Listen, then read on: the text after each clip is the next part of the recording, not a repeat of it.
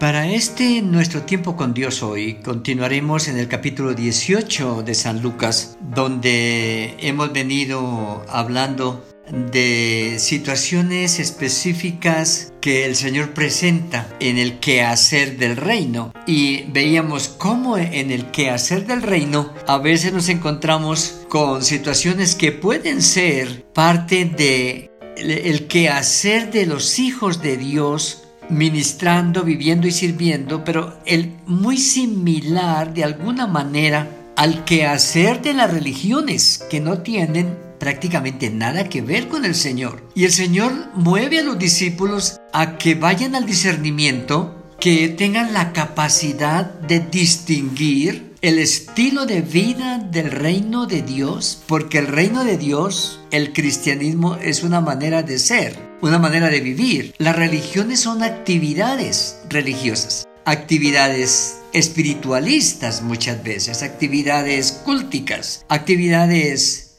religiosas que no tienen nada que ver con una relación con Dios, sino con un activismo de actividades diferentes, ceremonias, pactos, compromisos, obligaciones. Y veíamos cómo hace la diferencia, ¿verdad?, entre el, el, juez supremo, que es nuestro Padre y quien nos atiende y nos responde, comparado con los jueces humanos, que aún teniendo poder, ah, discriminan y maltratan. Y veíamos el caso con la viuda. Pero también veíamos la, eh, las disciplinas espirituales. Y las disciplinas espirituales para el cristiano son la meditación en la palabra, el escudriñar las escrituras. Otra disciplina es la oración, que es la comunión y comunicación y relación con Dios. Otra disciplina es el ayuno, el estar en la presencia del Señor, sacando un tiempo para agradecer tantas bondades, para bendecir a alguien con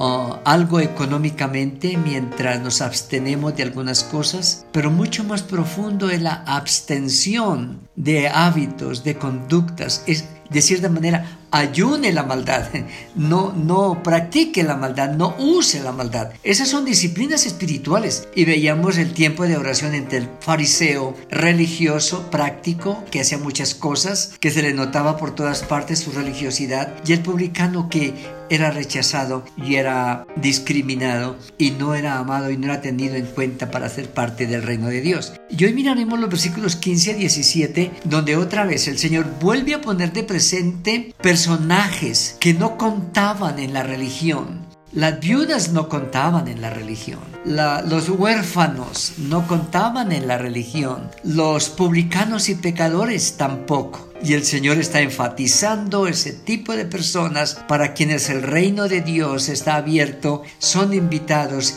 y tienen una oportunidad de dejar la orfandad como la viuda o el niño huérfano y tener un padre que los ama, que los recoge, que los recluta y que vela por ellos por el resto de sus vidas. Y dice que traían los niños a él para que los bendijera, para que los tocara. Y aún los discípulos, sus seguidores, tenían tan hondo ese arraigo de el niño no cuenta de alguna manera, eh, el niño pasa desapercibido. El niño no tiene importancia en, las, los asuntos de, de la sinagoga, ni, ni del templo, ni del reino, ni de la lectura de la ley o de las escrituras o de la salmodia. El niño era alguien que simplemente ah, formaba parte de una sociedad en la que casi permanecía en el anonimato y de igual manera la mujer era desplazada, no tenida en cuenta y era casi un riesgo que una mujer se acercara para hablar con un hombre porque podía ser acusada y, y, aún ser condenada. Y el Señor viene para cortar con todo eso para abrir posibilidades, para señalar nuevos caminos y para mostrar ahora la restitución de los derechos de todos ante Dios, de la reivindicación y de la recuperación de la dignidad humana. Y los discípulos tenían tan arraigadas estas ideas discriminatorias que cuando traen los niños los discípulos reprendieron a las personas,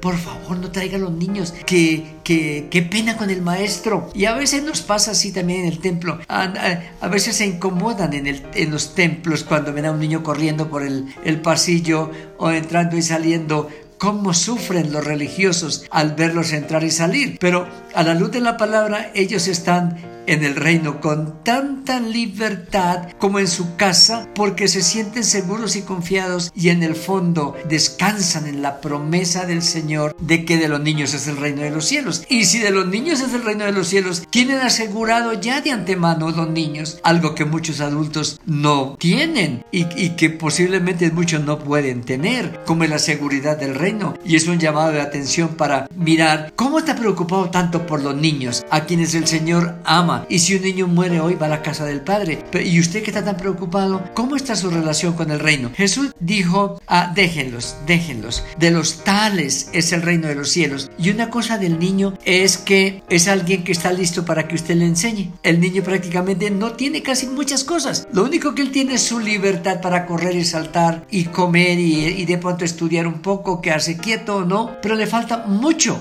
eh, para, para el futuro. Le falta tanto. Solo tiene los recursos para el momento y de esos recursos vive. Y el Señor dice, de ellos es el reino de los cielos. Y ustedes debieran tener esa, esa sencillez de un niño de, de oír, de acatar, de querer aprender, de disponerse para ser formados porque les falta mucho. Ustedes ya creen tener demasiado bagaje y con todo lo que tienen, creyendo que son experimentados, cometen errores discriminando a los demás. Dispónganse, dispongan su corazón, dispongan su mente, sus espíritus, como un niño a quien usted puede coger. Se deja coger, se deja abrazar, se deja consentir, se deja enseñar, eh, está atento. Él, quiere aprender cosas, quiere compartir cosas, ah, quiere saber mucho que hasta el momento ignora. Sean como ellos, porque el que no recibe el reino de Dios como un niño no entrará en él. Y es lo que estábamos diciendo exactamente, que el Señor está diciéndole a los discípulos,